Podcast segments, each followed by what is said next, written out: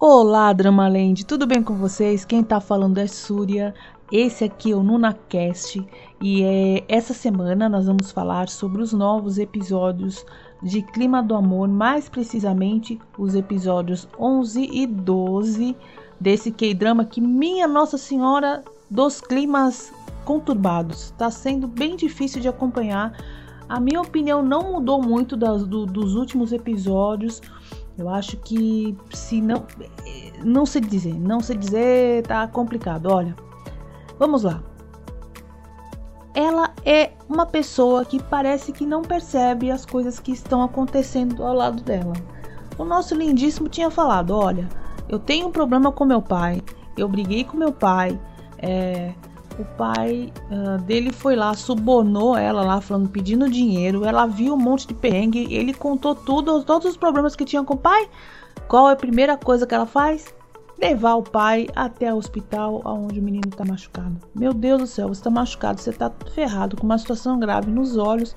Ele ficou o tempo todo falando que queria indenização, que queria indenização. E o que é a primeira coisa que ela faz? Leva o pai para lá. Essa foi a gota d'água, gente. Assim, no geral, ela é aquela pessoa que.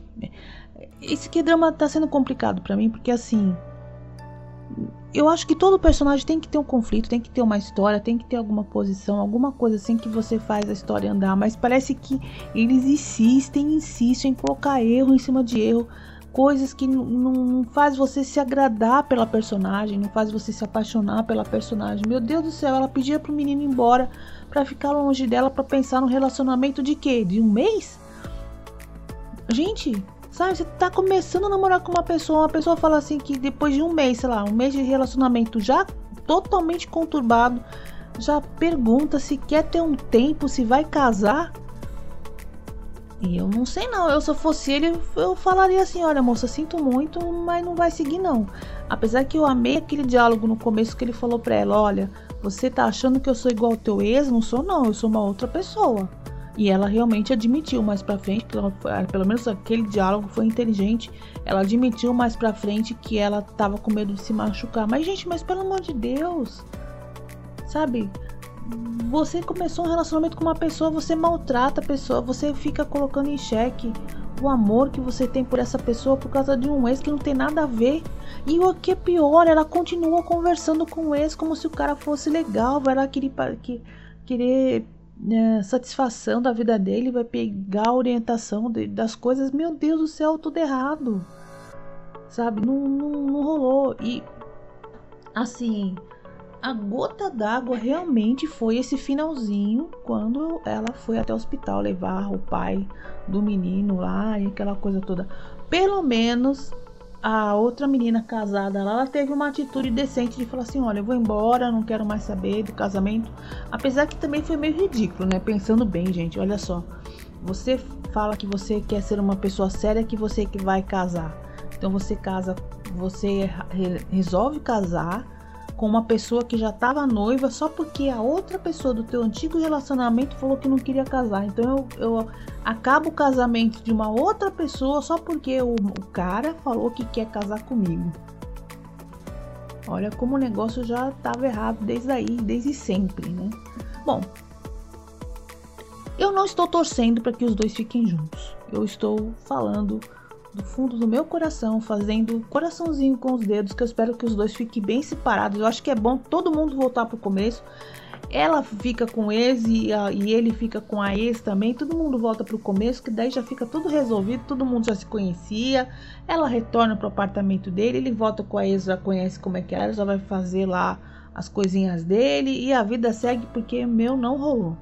Não rolou mesmo. Qual outra coisa que eu queria ver nessa parte aí que eu já até esqueci? Ah, enfim, não, não, não deu certo. Bom, Vic, o que, que, você tá achando? Eu acho que a tua opinião não deve ser muito diferente da minha, não. Bom, quem acabou de falar aqui foi a Surya Cash. Vic, tô passando a bola para você. Espero que você tenha tido uma experiência muito melhor com esses dois episódios, porque eu particularmente não tive. Beijo, gente. Até semana que vem. Pois é, galera, agora é minha vez. Eu só vi que a gente tá comentando o clima do amor. Vocês ouviram aí o comentário da Súria. Eu, de minha parte, tenho que dizer que eu gostei de uma coisa da edição desse combo, que foi a gente começar vendo ele com os, um problema nos olhos, chegando no hospital, e a ex dele junto com ele. E aí, opa, como assim? Já aconteceu algumas vezes em série coreana comigo. Será que eu errei alguma coisa? Será que eu tô assistindo o episódio errado? Porque começa do nada, né? E vou dizer, demora um tempão ainda pra gente entender o que foi aquilo. E aí quando a gente entende, como assim, Shiu? Ai meu Deus. Mas o pai dele, hein? O que, que é aquele pai dele? Gente, eu tô com tanta raiva daquele pai.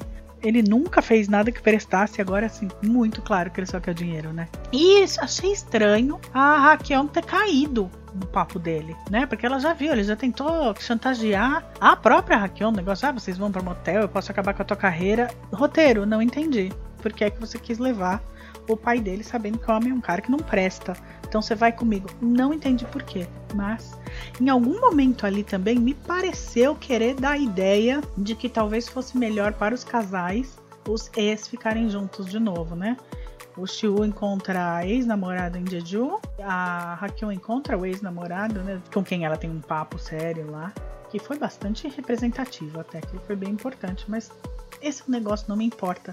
Sinto muito, roteiro, você me perdeu pro rapaz o tempo todo que John não, realmente não me importa mais. Então, ele pode ser um anjo a partir de agora, tipo, como ele foi com o pai dele, vem cá e conversa comigo, sou eu que vou resolver isso, não sei o que, mas já me perdeu. Sinto muito. Outra coisa que eu não entendi, ela manda ele pra Jeju pra ficar longe mesmo, pra ver se ela para e pensa na vida, né? Porque vou jogar ele pra estação de tufão mesmo, vai você. E aí eu não entendi, ela ficou brava porque ele gostou da ideia, ela queria que ele tivesse ficado triste, ela queria que ele pedisse para não ir.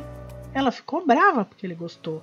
Ele não tá errado de pedir para ela, falar, ó, oh, eu preciso de mais intensidade. Gente, quem vive no moderado não vive. Sabe plantinha que fica ali à deriva na água? Vem a correnteza, ela dá uma mexida de leve. Numa outra série que eu amava muito, um anjo meio bravinho uma vez disse para os personagens principais: algumas pessoas vêm para a Terra e não movem mais do que a terra usada para enterrá-las. Porque quem vive no moderado não faz nada, gente. É para ir para as tabelas. E o personagem do Song Kang vai para as tabelas, não é? Ele não fica esperando a vida acontecer.